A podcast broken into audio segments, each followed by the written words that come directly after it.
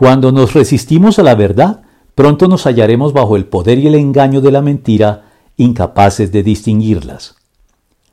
La capacidad de identificar la verdad, el bien y la justicia, distinguiéndolos de la mentira, del mal y de la injusticia, es una habilidad que hay que cultivar y ejercitar, honrando con nuestros actos la verdad, el bien y la justicia en el momento en que los identificamos, y rechazando simultáneamente la mentira, el mal y la injusticia.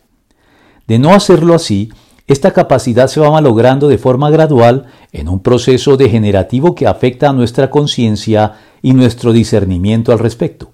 Bien descrito en la Biblia en esa secuencia crecientemente descendente que encontramos en Romanos 1, que da a entender que a quienes persisten en pecar y no lo tienen en cuenta como es debido, Dios les suelta cada vez más las amarras para que se hundan hasta el fondo y sin freno alguno en su propia y autodestructiva perdición, entregándolos, como lo dice el profeta, en poder de sus iniquidades. Isaías 64:7 proceso al que el apóstol se refiere diciendo repetidamente, por eso Dios los entregó a los malos deseos de sus corazones.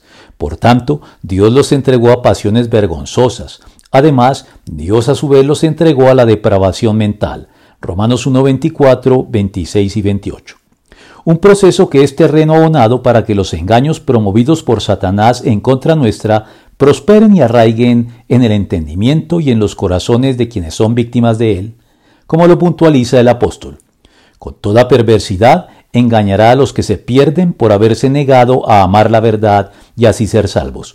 Por eso Dios permite que, por el poder del engaño, crean en la mentira. Segunda de Tesalonicenses 2 del 10 al 11.